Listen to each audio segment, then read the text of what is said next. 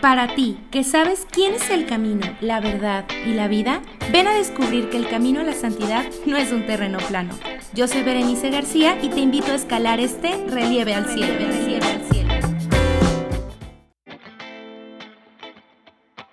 Hola, hola, bienvenidos a Relieve al Cielo. Una vez más, gracias por estar dándole reproducir a este episodio. Les doy muchas gracias por continuar escalando a este relieve al cielo. Y el día de hoy tenemos un invitado muy especial. Bueno, yo siempre digo que todos los invitados son muy especiales porque pues lo son.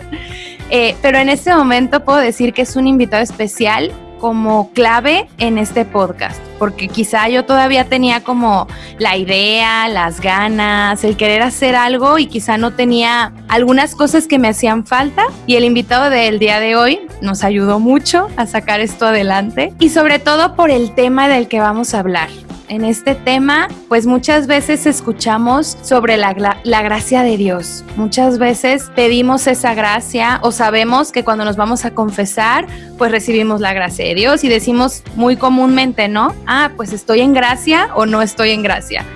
Y quizá deberíamos de tener todos ya algo muy claro de qué significa, pero quizá no lo tenemos. Entonces, hoy vamos a hablar sobre ese tema, sobre qué es la gracia pero también pues cómo interviene en nuestras vidas, pero nosotros cómo nos preparamos para recibirla.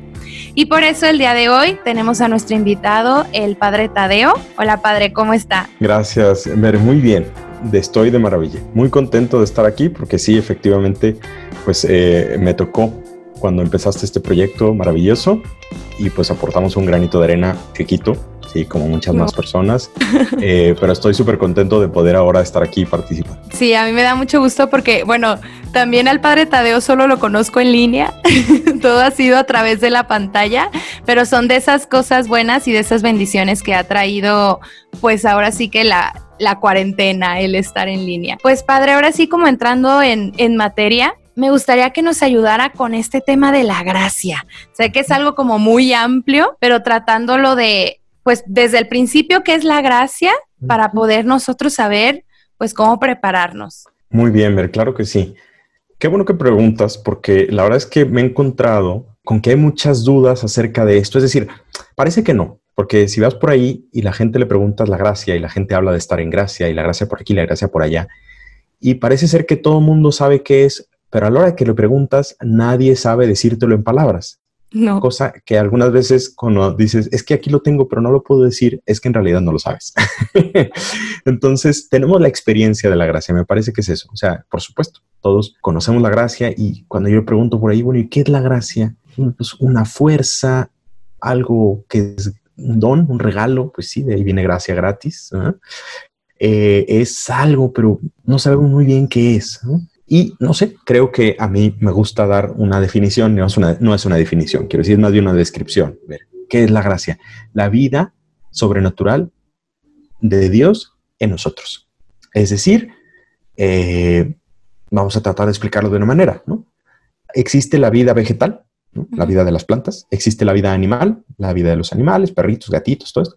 Existe la vida humana, que es distinta de la vida animal, la vida vegetal. Pues también existe una vida divina, son como niveles de vida, ¿no? Eh, estamos vivos, pero no es lo mismo ser humano que ser un perro o que ser Dios. Pues eh, la gente humana, nosotros vivimos una vida humana, es bastante lógico, ¿no? El perro vive una vida animal. Dios vive una vida divina. La gracia no es otra cosa que un regalo, porque sí es un don, precisamente por eso decíamos el nombre, que Dios nos permite vivir su vida. Es decir, es como si la sangre de Dios ¿sí? corriera a través de nuestra alma decir, una participación en la vida de Dios. Y esto a veces digo, no sé, a lo mejor es demasiado teórica esta descripción, pero es que esto cambia todo, porque una persona cristiana, ¿sí? Bautizada, porque ahí es donde entra la gracia, eso no sé si ya lo vamos a platicar luego, pero una persona que tiene gracia es una persona que está viviendo ya en el cielo, ¿sí? Y esto yo creo que muchos cristianos no somos conscientes de ello, que yo cuando estoy en gracia, como se dice, significa que estoy en parte en el cielo. O sea, literal, como dicen ahora. Entonces, creo que a veces me encuentro con, esa palabra que todo el mundo usamos y yo también. Y quizá a veces no somos conscientes del poder que tiene Es decir, es que si yo tengo la gracia de Dios, significa que soy una persona divinizada. No soy Dios, ciertamente, porque no tengo la vida divina en plenitud, pero tengo una partecita. Entonces, es radical el cambio de una persona que es cristiana porque adquiere esa gracia, participa de esa vida de Dios. Sí, en esta parte, wow, me encantó esta, esto de que es como la sangre de Jesús corriendo como con nosotros, ¿no?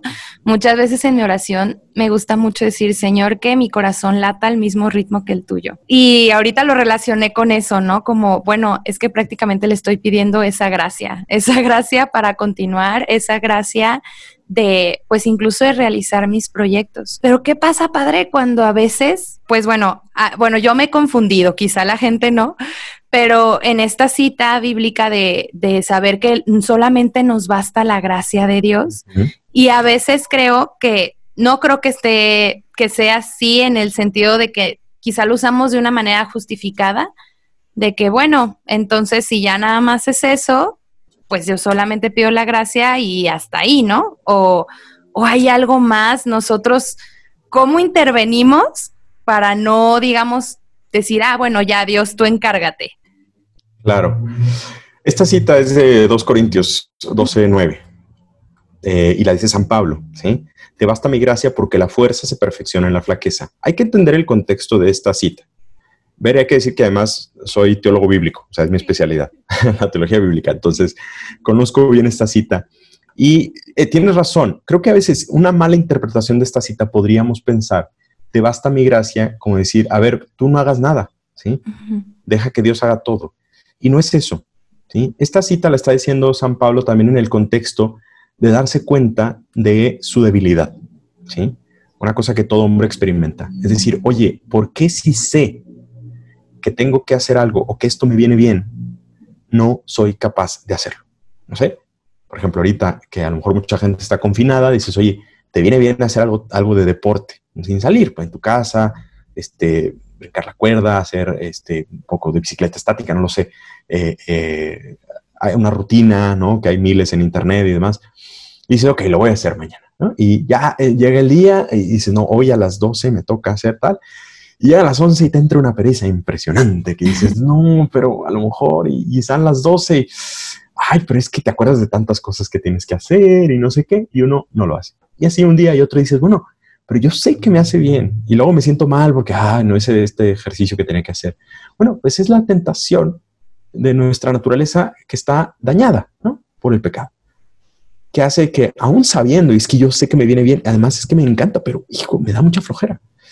Bueno, eso es el contexto en el que está diciendo esto San Pablo, ¿no? Que a veces no basta con querer.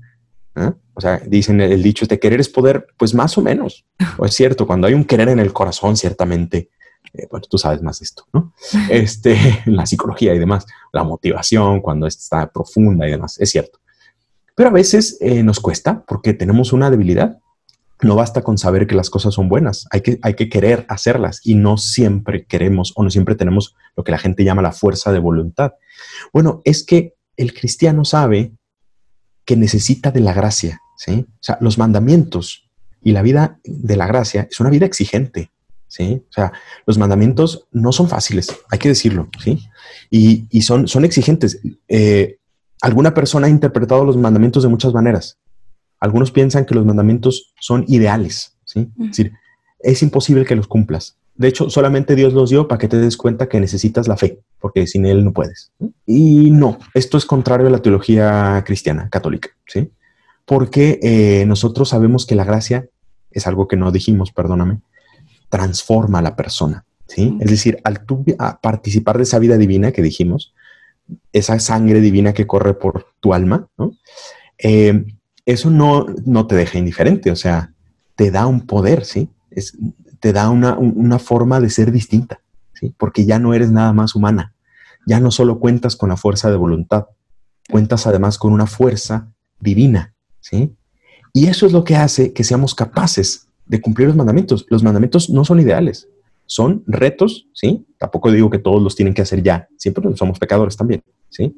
Pero sí nos dan esa capacidad ¿sí? O sea, la gracia nos capacita porque Dios habita en nosotros por medio del Espíritu, las primicias del Espíritu que habla San Pablo, y eso nos hace fuertes. Entonces, San Pablo está diciendo, ese te basta mi gracia, es decir, date cuenta, porque San Pablo se duele y se lamenta, dice, ¿por qué hago el bien, el mal, perdón, por qué hago el mal que no quiero y no hago el bien que sí quiero?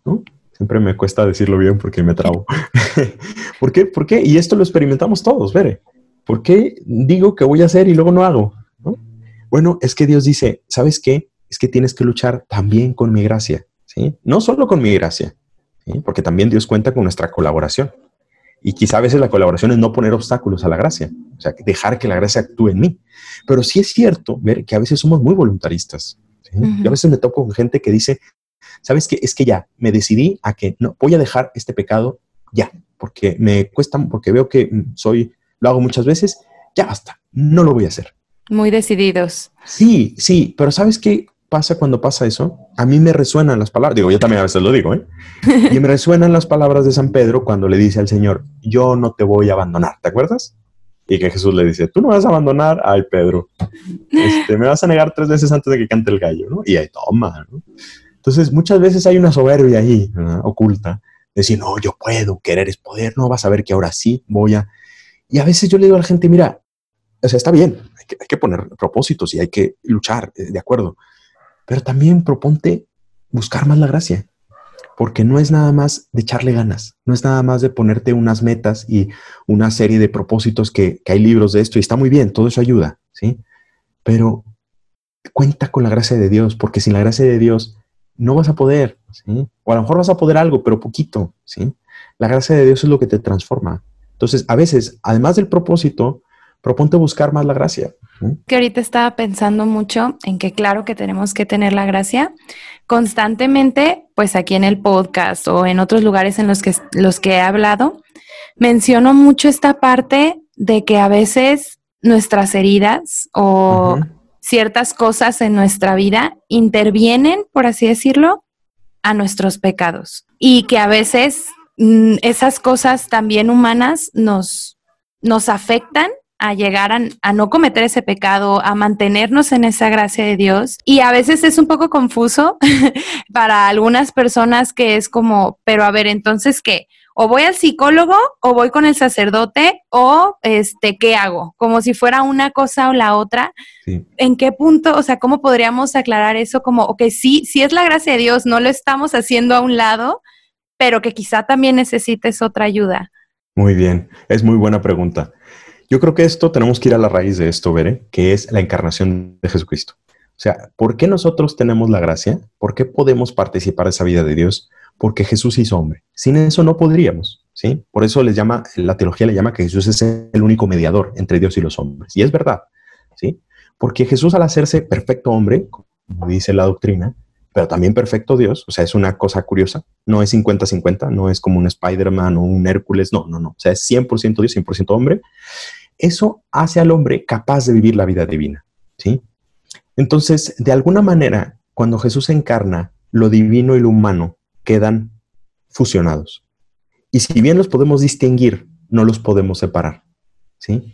O sea, es un problema teológico profundo, ¿eh? O sea, es una discusión desde el siglo XX, la famosa distinción entre el sobrenatural y lo humano, ¿no? Como si pudiéramos distinguir perfectamente, como si pudiera existir ver una persona que no tuviera nada de gracia, nada de sobrenatural. Es imposible, ¿sí? Porque Dios ha creado al hombre con un destino sobrenatural. Entonces, lo sobrenatural es parte del hombre, ¿sí? O sea, no es algo añadido, no es, no es eso, no es, ah, existe el hombre así normalito y de repente a los que son cristianos, los que tienen la gracia es como si se pusieran una especie de armadura y entonces ahora sí son unos superhombres. No, es que el hombre en su identidad original es sobrenatural, está llamado a la gracia, ¿sí? Y no hay hombre que no tenga gracia, Aunque ciertamente no es lo mismo estar bautizado que no, totalmente, sí, son dos cosas distintas. Pero tampoco podemos hablar de que es una distinción neta, no, el que no está bautizado tiene cero gracia. No, porque ya desde que Dios creó al hombre imagen y semejanza desde el inicio, ¿sí? Antes de Jesucristo, ¿sí? Obviamente Jesucristo es el destino del hombre, que viva esa vida sobrenatural en plenitud. Pero no es, no es, difícil distinguir. Entonces, para no perderme, acuérdate, la base es que Jesucristo se hizo Dios y hombre. Por lo tanto, ya no hay una distinción neta entre lo divino y lo profano, ¿sí? Yo me acuerdo que antes, eh, en, una, donde yo estudié en la universidad, que además soy periodista, este, había un acto de, de, teatro, de, bueno, un concierto que se llamaba De lo sacro a lo profano. Muy buen concierto, la verdad es que me gustaba mucho. Y empezaban con canciones de coro, canciones así religiosas eh, clásicas, ¿no? Eh, con orquesta, con coro, tal, y terminaban cantando música popular, ¿no? Okay y luego hacían un ensamble de las dos. Entonces era de lo sacro a lo profano. Lo sacro es lo divino, lo elevado, y lo profano es las realidades ordinarias, ¿no? El pop. bueno, Jesús hizo que lo divino y lo profano se unieran, ¿sí?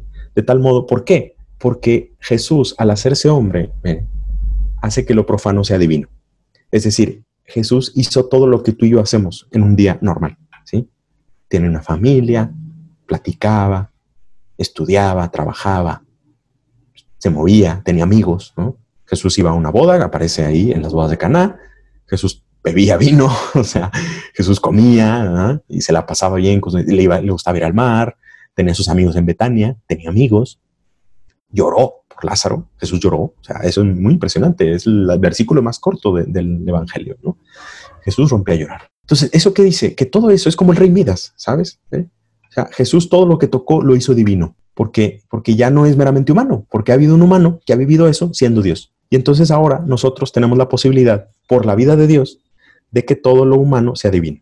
Ahora, esto era la base. Nos lleva a tu pregunta. Entonces, ¿cómo distinguir a veces entre lo sobrenatural y lo psicológico, tú que estás más en esto, pues es que es muy difícil distinguirlo. Por eso yo les diría que, o sea, y, no, pues, tú y yo atendemos gente, ¿no? Tú y yo tenemos, eh, yo también atiendo gente en dirección espiritual, no en psicología. Tú atiendes gente como psicóloga, ¿no? Eh, pues te darás cuenta, y yo, tú me darás la razón, que son cosas que están muy mezcladas. O sea, esta persona tiene un problema psicológico que necesita atención psicológica, es decir, atención humana. Pero al mismo tiempo, la parte espiritual le va a ayudar mucho. ¿sí? No es lo mismo tratar a una persona simplemente de un punto de vista meramente psicológico y humano que cuando le agregas el componente divino. No es que lo sustituya. O sea, los sacerdotes no somos psicólogos baratos, aunque algunas gentes así lo piensan, y las psicólogas no son sustitutos de los sacerdotes. ¿sí? Se necesitan los dos. ¿sí? Y hay veces en las que yo he tenido gente a la que atiendo y le digo, mira, esto ya no te puede ayudar, porque esto ya necesita una terapia de otro nivel. Necesitas ir con una profesional o un profesional que te atienda en esto. Pero por supuesto que rezar y algunas eh, nociones básicas de la vida espiritual, ¿sí?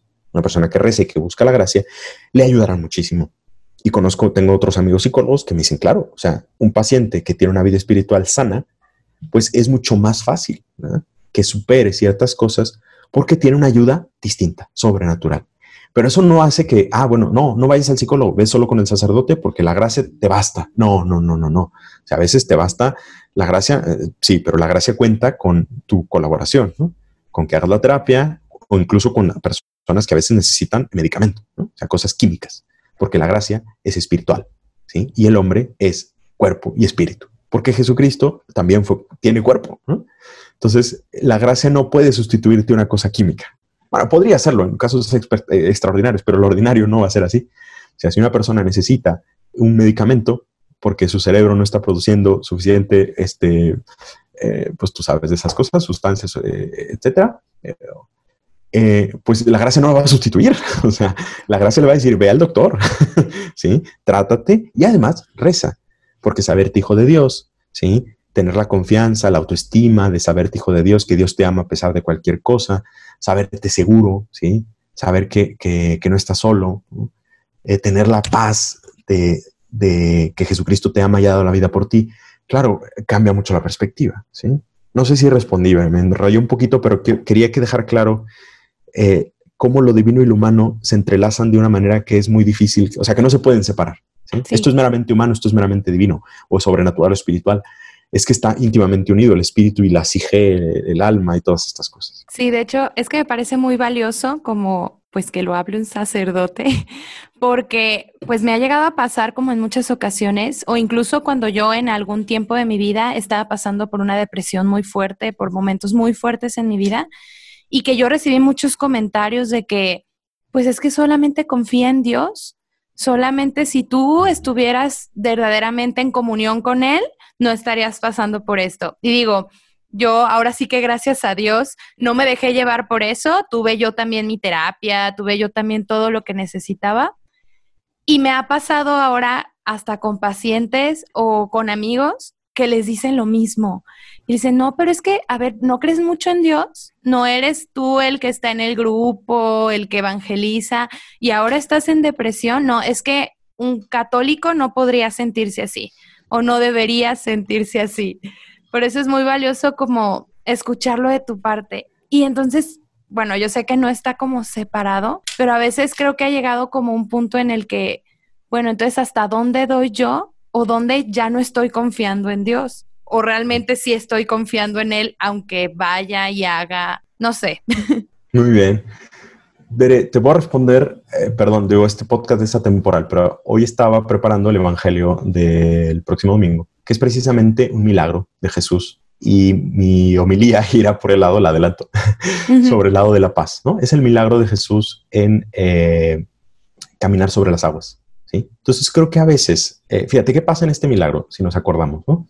Eh, Jesús está, bueno, están los discípulos cansados, el viento les es contrario, empieza a haber olas muy grandes, yo nunca he estado en una tempestad en el mar, honestamente, pero dicen que es muy feo, o sea, te sientes impotente, porque dices, bueno, aquí es que estas olas, o sea, me pueden engullir en un segundo y se acabó, ¿no? Entonces es como muy, muy, no sé, yo me pondría muy tenso, muy nervioso. Los, los discípulos, los apóstoles estarían así, ¿no? Dicen, ay, caray, esto está muy feo, tal, eran experimentados ciertamente, pero pues sí les costaba, ¿no? Entonces ven a Jesús caminando sobre el agua y, oh, es un fantasma, se asustan. Jesús dice, no teman, soy yo. Y entonces Pedro, impetuoso, le dice, mándame que camine, ¿sí? Sobre las aguas. Y Jesús le dice, vente. Y Jesús sale de la barca y empieza a caminar sobre las aguas, ¿sí? Pero ¿qué sucede? Que se empieza a hundir más adelante. ¿Por qué? Porque la tempestad no ha mainado. Y quizás yo me imagino que se puso peor. Entonces, al principio Pedro, quizá movido por el ímpetu, por la emoción, sale, pero después dice, ay, caray, o sea, estoy caminando sobre el agua. Las, eh, esa ola viene para acá, ¿no? Este, no, no voy a aguantar, o sea, estoy en el agua, pero ahí viene la ola, ¿no? No sé. Y entonces empieza a hundir. Entonces, esto me, me hacía pensar que a veces pensamos que Dios resuelve problemas. O sea, uno pensaría que lo que Dios hace es calmar la tempestad, que luego la calma, efectivamente, al final del milagro. Pero cuando Pedro va sobre las aguas, la tempestad sigue y eso no nos damos cuenta, ¿sí? Y entonces es por eso que la fe de Pedro vacila. Qué fácil es creer cuando todo está tranquilo, ¿no? Cuando todo está bien, esto está bien bonito, pues sí, claro. No, el chiste es creer cuando, entonces, eh, cuando está la tempestad. Y esa es la prueba que le pone Jesús a Pedro. O sea, empiezas a caminar sobre el agua, pero la tempestad sigue y Pedro se empieza a hundir. Porque no termina de creérsela que esté caminando sobre el agua. ¿Qué quiero decir con esto? Que a veces nosotros pensamos que Dios va a resolver nuestros problemas. Yo le rezo a Dios para que me resuelva mis cosas como si Dios fuera una cajita o una rocola, ¿verdad? De, le echo unas oraciones y, me da eh, lo que le pido, ¿no? Ay, no me lo ha dado, bueno, déjame, le echo más oraciones, seguramente quiere que haga una romería, ¿no? De rodillas con nopales este, para que me haga caso. No, no, no. Dios muchas veces lo que te va a dar es paz y no te va a resolver el problema. O sea, Dios no quitó la tempestad al inicio, luego la quita, sí. Pero Dios no la quita. Dios lo que le da es, es poder, ¿sí? Creo que ahí está la gracia, ¿no? Precisamente, o sea, Dios da la gracia para que tú puedas resolver esos problemas. No te lo resuelve, porque Dios cuenta con que somos personas libres, inteligentes. O sea, si Dios dice, o sea, si las personas que dicen, no, tú crees en Dios y todo se te va a resolver, pues sería como si Dios dijera, pues, ah, no, mira, para eso te di inteligencia y voluntad, ¿sí? O sea, para eso trabajas, para eso hay doctores, ¿no? Pues si no, ¿de qué trabajan los doctores, no? si Dios resolviera todo, pues entonces, eh, a ver, ¿qué, qué trabajo va a quedar para ti, ¿no? Este, no, es que esa es la vida, ¿sí? Y Dios no resuelve los problemas, a veces sí, ¿eh? A veces yo no voy a decir que no, por supuesto, pero la mayoría de las veces Dios lo que hace es capacitarnos para resolver esos problemas, ¿sí? Entonces creo que eso es una visión un poquito como muy fácil o muy, yo diría reductiva, porque va en contra de mi libertad que Dios me resuelva los problemas así, ¿sí? No, Dios no te resuelve los problemas, Dios no te quita la tempestad, Dios te, hace capaz de caminar sobre las aguas. Dios te quita el, no te quita el miedo, pero te hace que sigas adelante con miedo, ¿no? Dios te capacita, eso hace la gracia. No sé si queda clara más o menos la comparación. Sí, wow. De hecho, sí, bastante, porque yo no había pensado eso, pues yo decía, ay, pues ya está caminando sobre las aguas, ¿por qué tambalea? Pues sí es cierto, es que el, agua no estaba en paz y a lo mejor nos lo imaginamos caminando muy a gusto. El agua no estaba calmada y me imagino es esta parte de, bueno, está bien, o sea, camino y a lo mejor a mitad del camino digo, oye Señor, como que todas las cosas siguen igual, ¿no? Pero es como, me lo imagino él diciendo, bueno, pero sigue caminando. Exactamente. no tengas, no te hundas, sigue. Exacto. Y nosotros, ¿cómo, eh, ¿cómo podemos preparar nuestro corazón tal cual para, para verdaderamente, digo, yo sé que no todo es una cuestión de sensación física ni emocional, pero para cubrirnos, digo, yo sé que, pues bueno, confesarnos y todo esto, pero ahora sí que como, como tips. De acuerdo. Lo primero es en el caso de los católicos, los sacramentos. Digo, sí lo has dicho, pero es que hay que tenerlo muy claro, porque a veces las personas no saben, eh, o sea, saben que es bueno los sacramentos, pero realmente no tenemos claro que son los medios ordinarios de la gracia. ¿sí? Son los modos normales de que me llegue la gracia. Una persona que va a misa los domingos, ¿a qué va? A recibir gracia. ¿sí? Va a un encuentro con Jesucristo, va sí, a participar. La misa es el, es el acto que más gracia nos puede dar. ¿eh? O sea, cuando la gente me dice es que eh, no entiendo por qué es obligación y a veces el domingo, digo yo tampoco, porque, porque la verdad es que la obligación me queda muy lejos, es que es un privilegio, ¿sí?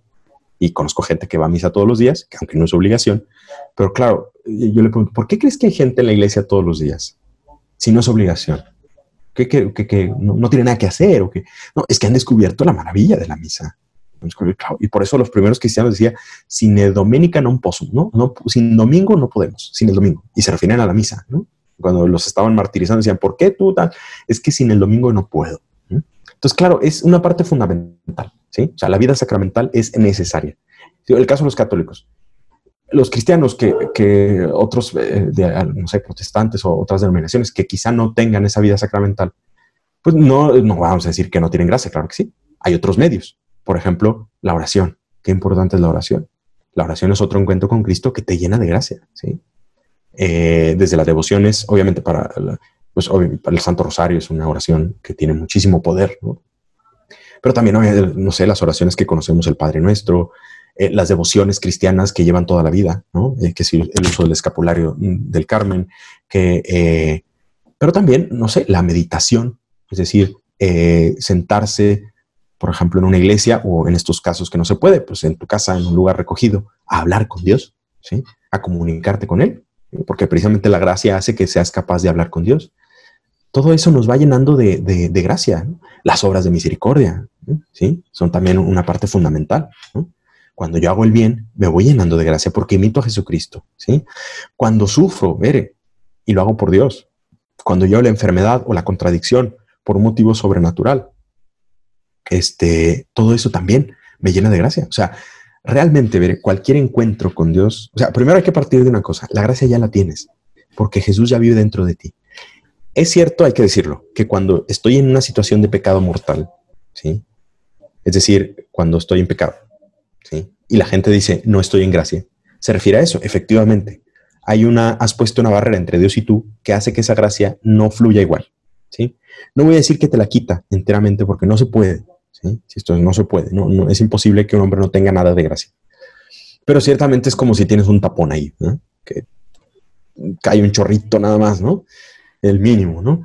Entonces, claro, o sea, no es lo mismo luchar en gracia que sin gracia. Sí, o sea, hay mucha diferencia, claro. O sea, de verdad, sí se nota mucho, ¿sí? Eh, entonces, por eso es bueno confesarse con frecuencia, ¿sí? Y luchar con gracia, O sea, eh, que sin ella es más difícil. Pero también es cierto que aún así, pues la oración, la, digo, la misa, o sea, que, oye, pues voy a misa aunque no estoy confesado. Bueno, si no te puedes confesar, no dejes de ir. Este, claro que te viene muy bien. Eh, pero también todas las otras cosas, digo, la oración, los actos de misericordia, el pedirle a Dios simplemente, el hacer una oración antes de dormir y al inicio, al iniciar tu día, todo eso son modos que nos vamos llegando de gracia. El trabajo ofrecido a Dios llena de gracia también. ¿Por qué? Porque es oración. Ese es un, secreto a voces que no se sabe mucha gente, ¿no? Que yo cuando trabajo y ofrezco mi trabajo a Dios, eso es oración. Y por lo tanto, eso te da gracia. Entonces, Padre, ¿me está diciendo que yo puedo estar recibiendo gracia todo el día? No, Bere, te estoy decidiendo, perdón, te estoy diciendo, te estoy diciendo que sin la gracia todo el día no puedes. O sea, que sí, más te vale que sí. En este podcast estamos recibiendo gracia, claro, porque hemos rezado antes de empezar y lo estamos ofreciendo a Dios, ¿sí? Y tú que nos estás escuchando, pues de alguna manera también, porque te estás decidiendo a escuchar a este Señor, ¿verdad? Pero porque quieres, quieres mejorar tu vida cristiana, ¿no? Entonces, claro, es que la gracia está presente en todos lados. Dios está presente en todos los acontecimientos, no solo en la iglesia. Le digo, sin duda, es el, medio eminente de gracia va a ser la Santa Misa, la Eucaristía. Eso no lo dudes pero todas las demás cosas también. Y no podemos estar en la misa todo el día, obviamente, pues hay que trabajar o hay que hacer mil cosas, ¿no? Atender a tu familia, este, ayudar a los necesitados, eh, hacer tus tareas, no sé, lo que sea. Eh, hacer ejercicio que es muy sano. Dios está ahí, ¿sí? Cuando voy al cine, que bueno, ahorita quizá no, pero cuando estoy con mis amigas y estamos ahí tomando un café y platicando súper a gusto, ahí está Dios, ¿sí? Y ahí hay gracia también, ¿sí? Entonces es descubrir a Dios en todos los momentos. En lo ordinario. Así es. Adiós en todo momento y en donde sea. Sí. así esperamos, ¿no? Como una experiencia, digo, que existe cuando experimentamos, por ejemplo, al Espíritu Santo, pero a lo mejor esperamos eso, una experiencia mística, ¿no? Mística, ajá, tal cual. Y es como, o sea, mi gracia te la puedo dar en cualquier momento. Así es. en una oración simple. Muchas veces como que buscamos las palabras más fuertes para orar y a veces el Señor espera como, como eso, o sea, como ofrecer tu trabajo, ofrecer lo que haces, el poder verlo. Y yo creo que eso también es una gracia, el poder verlo en cosas tan sencillas como salgo a correr y lo que veo a mi alrededor, ¿no? Y saber que ahí está Dios y que está Dios en el aire y que está Dios en todo eso. Ahorita que, que mencionabas, me surgió la duda porque mencionaste, es que bueno, aunque no esté en gracia, pues ir a misa. O bueno, cuando no es, aunque no esté confesado, por así decirlo. Sí, exactamente, sí. Y a veces, bueno, he visto mucha esa duda, tanto en mí como en otros, como, bueno, pero ¿qué pasa si yo no estoy en gracia, rezo el rosario y todo? Como por así decirlo, yo creo que está mal dicho o, o mal empleado, vale igual, o sea, vale lo mismo. Sí, sí, sí, sí te entiendo. A ver, eh, creo que por la educación que hemos recibido, por ejemplo, yo a mí cuando me enseñaron estas cosas en el catecismo, no en la teología, sino en el catecismo, me enseñan, no me decían no vale, pero casi. Ah. Y la verdad es que mucha gente lo piensa, no, pues es que no vale, ¿sí? Porque supuestamente cuando no estás en gracia no hay mérito. Y eso dice la teología y tienes razón. O sea, no es mentira, pero tampoco es del todo verdad. Es decir, hay que saber matizar y entender bien esto. Otra vez, es que el hombre no puede vivir sin gracia. ¿sí? Entonces, eh, no es que no valga, se dice ordinariamente para facilitar las cosas que es como si esa gracia quedara como en, en stand-by, ¿no? Es decir, sabes que ahorita no te la puedo dar, ¿por qué? Porque tú has negado la comunión con Dios, es cierto. Eso, es el estado de, no gracia, el estado de pecado. Es decir, Dios no quiere tener nada que ver contigo. Pero cuando yo voy haciendo esos actos, por supuesto que la gracia está ahí. Quizá no pasa toda, digo, usando, obviamente estas comparaciones son eh, limitadas, ¿no? Pero es como ese tapón que no la deja pasar del todo, pero algo sí se cuela ¿sí? Algo cuela porque de hecho, sea, una persona que dice, oye, yo estoy en pecado y tengo esta vida quizá un poco... Bueno, es que si esa persona reza, terminará confesándose, ¿sí? Porque la gracia va penetrando, aunque sea gotitas, ¿sí? Pero va llegando, o sea, no puedo decir que no tiene. Eso sí, te digo, la teología dice que el mérito de esas acciones, ciertamente, cuando te confieses te va a llegar. Como si estuviera ahí detenido, ¿no? Y esa gracia eh, de todo tipo que está ahí, sí, eso es cierto, ¿sí? Pero te digo, tampoco podemos ser, e, es una manera de entenderlo, porque no podemos decir que no recibes nada de gracia. Claro que sí, por eso digo, una persona que está lejos de Dios, lo peor que puede hacer es alejarse más de Él. O sea, me acuerdo que hay una comparación en un manual de, espiritual que dice, o sea, sí, o, un padre de la iglesia, no me acuerdo quién lo dijo ahorita, o sea, si tienes frío, lo peor que puedes hacer es alejarte de la fogata. Porque entre más te alejes, pues más frío vas a tener, ¿no? Entonces, una persona que no está en gracia y que no reza, pues más difícil va a estar que esté en gracia. ¿no? En cambio, si va rezando, hombre, a lo mejor no recupera la gracia, pues ¿por qué? Porque sabemos que lo que hace que recuperemos esa gracia es la confesión sacramental o eh, alguna cosa eh, similar, ¿no? Ya sea los, enfermos o el bautismo, obviamente. Pero, eh, pero claro que te acerca a Dios. O sea, es que de verdad, hay veces en que, tenemos una constitución como muy, muy tajante y por eso caemos en el voluntarismo y demás, y a veces yo le digo a algunas personas, acuérdate que tenemos que aprender a amar a Dios aún en pecado mortal. ¿Sí? Porque es, que estoy en pecado mortal, no vale nada lo que haga. Y claro, esa es una tentación del demonio. Porque si no vale, pues entonces ¿para qué voy? ¿Sí? Y eso es muy tonto. O sea, honestamente, Dios no creo que Dios es muy listo. Entonces, ah, pues si ya estoy en pecado y esto no vale, ¿para qué lo hago? Entonces, ah, mientras estoy en pecado, voy a hacer todo el mal que quiera, ¿no? Porque pues ahorita no vale, ya luego me confieso y ya, ahora sí, ah, ya me confesé, ahora sí me tengo que portar bien.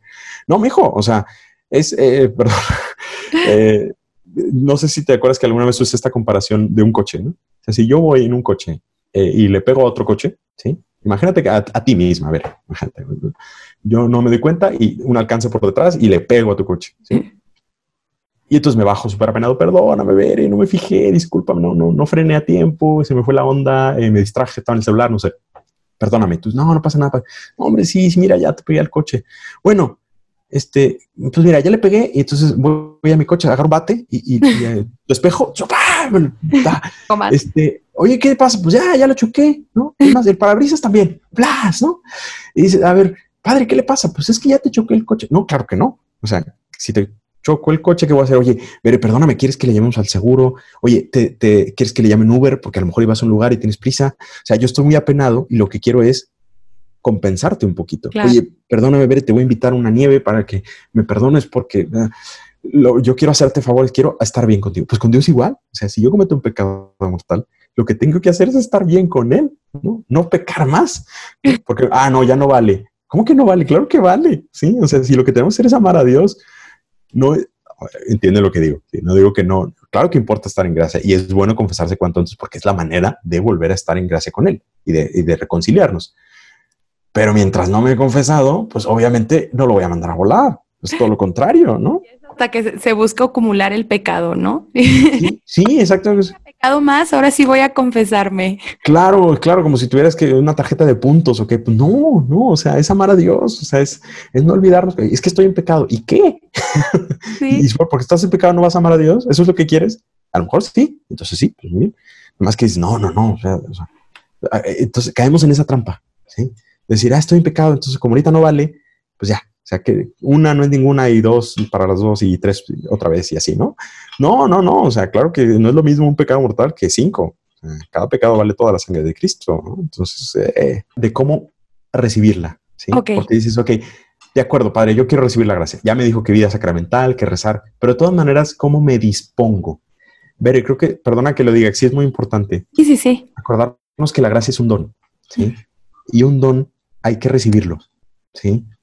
Eh, esto queda muy, muy patente en la teología del cuerpo de Juan Pablo II, de San Juan Pablo II, porque él lo interpreta muy bien esto. O sea, que eh, Dios es un gran don para el hombre, ¿no? Eh, Jesús es el don más grande que nos haya dado y la vida sobrenatural que viene con él también. Entonces hay que aceptarla como un don, ¿sí?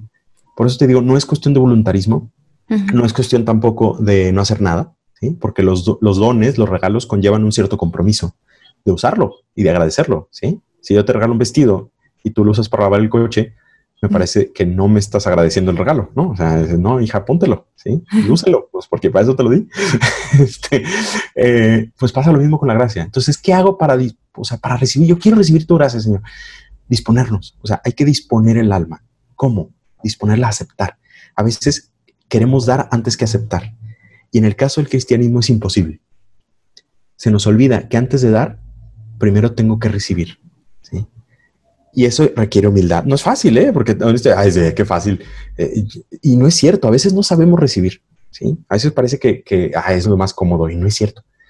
Hay más alegría en dar que recibir, sí, eh, pero hay que entender la frase en su contexto. Porque también uno no puede dar si antes no ha recibido. En el caso de Dios, porque Él siempre nos primerea, como le gusta decir al Papa Francisco. Entonces, disponerse a recibir a Dios implica abrirse a la gracia, ¿sí? O sea, estar dispuesto a decir, ser humilde, decir, te necesito, quiero que entres en mi vida. Abrirle, el Papa Juan Pablo II lo decía también, abran las puertas a Cristo, no le tengan miedo, solo Él sabe lo que ocurre en el corazón del hombre. Abran las puertas de par en par, ¿no?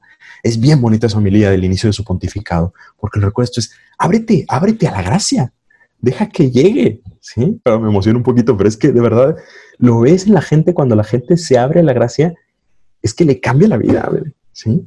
Pero muy bien, en ese, en ese tenor podríamos hacer la oración, si te parece. Sí, perfecto. Entonces, eh, pues usted diría. Es que yo, yo diga. Ok, muy bien. Es su micrófono. Muy bien, pues nos ponemos en presencia de Dios, en nombre del Padre y del Hijo y del Espíritu Santo. Señor, te pedimos mediante estas palabras que hemos escuchado, que remuevan nuestra alma, porque a fin de cuentas, este diálogo que hemos tenido es un diálogo de oración, que nos ayudes a aceptar tu gracia.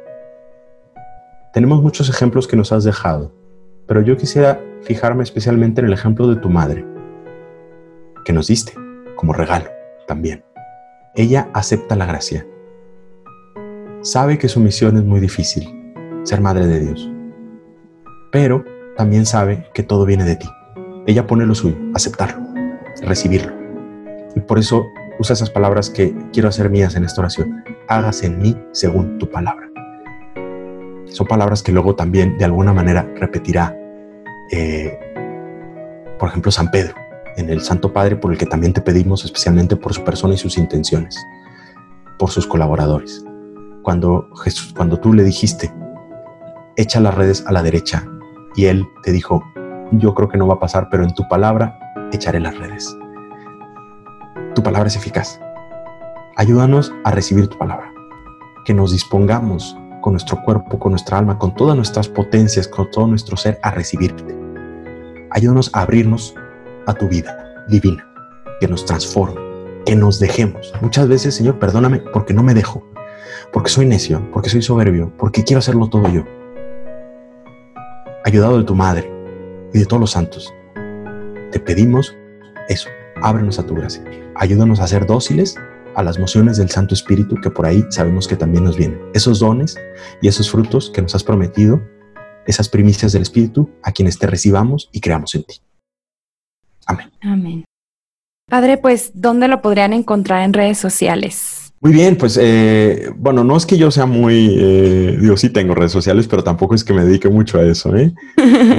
digo, mi cuenta de Instagram, Pater Tadeo, bueno, realmente es lo mismo en Instagram, Facebook y Twitter. Tampoco es que ponga muchas cosas, ¿eh? pero son mis cuentas personales, Pater Tadeo, así.